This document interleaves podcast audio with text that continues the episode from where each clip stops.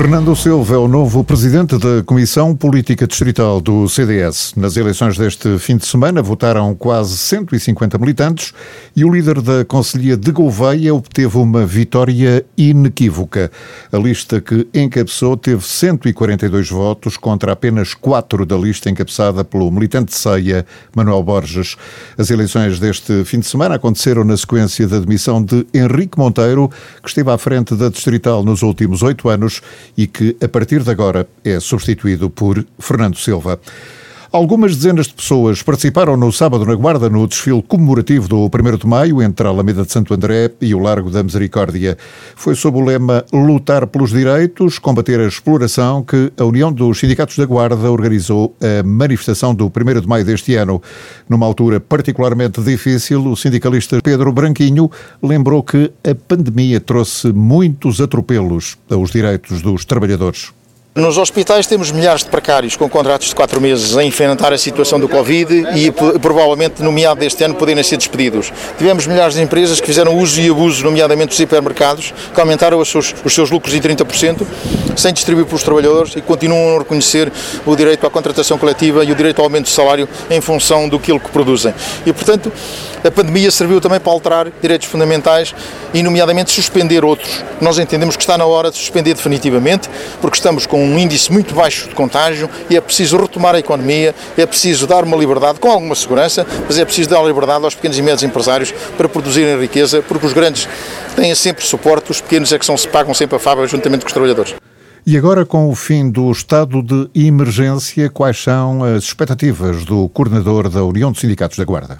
Prevemos que uh, grandes empresas que estão em layoff deixem de estar, que o pequeno, que o pequeno, o pequeno comércio, nomeadamente ligado à hotelaria, restauração e turismo, seja efetivamente aberto sem restrições de horário para que possa retomar uh, no plano económico, porque uma grande parte do desemprego que nós temos no Distrito da Guarda é de setores, restauração, hotelaria e turismo. Já temos os dados de março, em que há um, quase uma diferença de mil uh, desempregados em relação ao ano anterior, que é um número muito significativo para o nosso distrito, e portanto nós esperamos que a economia possa retomar, que os trabalhadores possam continuar a seus direitos, e um dos direitos dos trabalhadores é também contribuir para que as empresas possam ter solvência e possam ter firmes e úteis para responder aos cidadãos e que os serviços públicos continuem a ser um efetivo um pilar da democracia, como se viu agora no SNS na questão da pandemia. Mas os tempos não estão propriamente fáceis, reconhece o sindicalista, e há empresas que podem não sobreviver. Estamos com receio que muitas pequenas e médias empresas que estiveram em layoff que não consigam retomar e não consigam retomar a sua economia. Vamos aguardar, mas estamos muito preocupados com um, um, um, um número muito grande de desempregados em relação aos pequenos e médios empresários. Embora muitos deles não tenham contrato e não tenham uma relação de trabalho formal e por isso não aparecem nos dados, mas nós temos hoje provavelmente mais de 1.200 pessoas no distrito que são vítimas do que está a passar hoje na hotelaria e turismo. Trabalhavam a hora e em contratos de, de, de, de muito curta duração e nas chamadas empresas de trabalho temporário, que esses são os primeiros a cair, como é óbvio.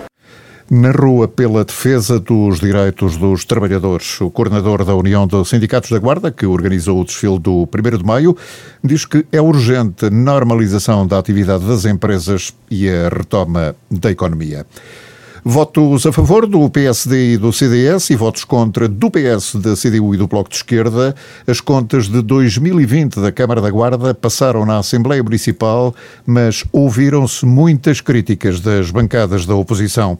Do lado do Partido Socialista, por exemplo, o deputado António Monteirinho pegou em alguns números e no plano de atividades da autarquia para dizer que houve 0% de concretização e 100% de propaganda.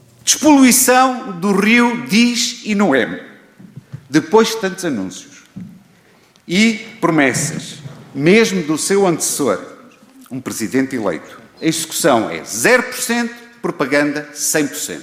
O CIT, Centro de Inovação Tecnológica, um investimento importante para a cidade, execução é de 0% e propaganda 100%.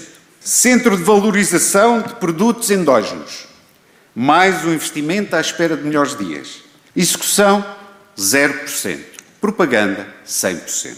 A dívida às águas de Portugal, efetivamente pagaram as dívidas do Partido Socialista, mas deixaram as dívidas das águas, está em 30 milhões 153 mil 697. Esta dívida continua a aumentar, mas agora de uma forma faseada. Este valor das provisões tem implicações diretas no cálculo do endividamento municipal, que desta forma se encontra subvalorizado no mesmo montante em relação ao endividamento, conforme diz o revisor oficial de conta. 362.333 euros. Este valor representa o resultado líquido negativo para o ano 2020. Este resultado negativo patenteia um aumento em mais de 90% em relação ao ano de 2019. Assim, podemos concluir que as contas do município da Guarda estão em derrapagem acelerada e acentuada para as eleições autárquicas que se avizinham no presente ano. Na resposta, o líder da bancada do PSD, Ricardo Neves de Sousa, disse que o Partido Socialista apresenta zero de propostas e soluções e 100% de mentiras. Para o Partido Socialista, empenho e capacidade para propor soluções, 0%. Deturpação da verdade, 100%. Retórica sensacionalista, 100%. Capacidade de análise, 0%. O grupo parlamentar do Partido Socialista começou por dizer que as contas do município apresentam, e eu passo a citar, uma degradação tal. Bem, alguém que não leia o documento e que ouça as palavras deste calibre, bem, deve ficar a pensar que nos estamos a referir aos últimos anos da governação socialista. As contas da Câmara Municipal da Guarda nunca estiveram tão certas e equilibradas como estão uh, neste momento. Se nós olharmos para o orçamento de 2020, esse orçamento foi feito sem nunca, jamais, se ter a percepção que, passado dois ou três meses de entrar em vigor, o mundo fosse assolado por uma pandemia e, como não podia deixar de ser, o Conselho da Guarda, por arrastamento, ele próprio também foi vítima desse percalço a nível mundial. E o que é certo é que, quando se fez o orçamento para 2020, tinham-se determinadas perspectivas e a pandemia veio alterar radicalmente essas mesmas perspectivas. No entanto, o Executivo da Câmara Municipal da Guarda não deixou de cumprir com as suas obrigações e mais, conseguiu dar resposta aos percalços decorrentes da pandemia Covid-19 com apoios na ordem de um milhão de euros. A bancada do CDS foi a única que se juntou ao PSD para votar favoravelmente as contas da autarquia. José Carlos Lopes comparou com o passado para concluir que agora a Câmara paga a tempo e horas e tem credibilidade junto dos fornecedores. Está aqui o João Prata, estou eu, está a Cristina, está o Monteirinho, está o, Lajinhas, todos já, já nos encontramos há uns anos lá embaixo na Junta de Freguesia de São Miguel. E a Cristina sabe, chegamos a proteção executivo, os nossos dias da mão estendida na Câmara Municipal da Guarda. Eu sou insuspeito nisto. Mas lá íamos nós então, à quarta-feira, olha, precisamos de dinheiro. Que nunca havia dinheiro. Que não haja dúvida nenhuma. Eu não estou a fazer defesa de ninguém, mas não haja dúvida nenhuma que é muito melhor o que se passa agora do que se passava no passado. Ok? Pronto, que fique, que fique bem claro. Eh, porque antigamente era mais asfixia financeira. Eh, corria aí na guarda que a Câmara Municipal não conseguia um prego numa drogaria. Era o, era o que corria, era o que corria. Portanto, que fique claro que a situação atual é muito, muito melhor e que se eu quiser comprar um carro a alguém e prometer que vou pagar daqui a dois anos, ninguém me vende o carro, como é óbvio. Portanto, como tal, atendendo a isto, o CDS vai votar favoravelmente a prestação de contas. Os argumentos do CDS e do PSD não chegaram para demover as bancadas da CDU e do Bloco de Esquerda, que votaram contra. O deputado do Bloco, Bruno Andrade, apontou a dívida à empresa Águas de Portugal para justificar o chumbo do documento. Não nos parece nada bem que o município não reconheça, e diz aqui, o município não tem reconhecida a dívida uh, relativamente às, às águas. São 30 milhões que alguém vai ter que os pagar são 30 milhões que, eh, embora, embora agora se diga, bom, mas nós reduzimos aqui o valor da, das tarifas da água, pois, mas se não pagamos nada também não, não deve custar muito.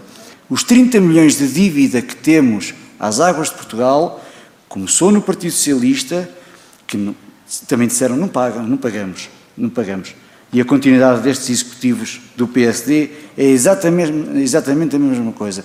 Não pagamos nós cá estaremos uh, para ver quem é que um dia há de pagar. Porque não hão de ser uns, nem hão de ser outros. Há de ser o povo, o povo a pagar novamente tudo. A dívida às águas de Portugal foi também uma das razões que levou o deputado comunista Aires Diniz a votar contra o documento. Aproveitando a clareza da apresentação das contas, queremos perguntar quando é que a Câmara pensa resolver o assunto da dívida relativa às aquisições de água e saneamento. Portanto, isto aqui já se foi arrastando desde o tempo da Pedra Lascada, quase. Já havia, no, no tempo da governação PS, já havia lá muitas coisas sobre a questão da, das águas e nunca foi resolvido. Já passaram oito anos desde que o PS deixou de estar no poder e não foi resolvido. A troca de argumentos entre as várias bancadas da Assembleia Municipal da Guarda, neste caso sobre as contas da autarquia que acabaram por ser aprovadas por maioria.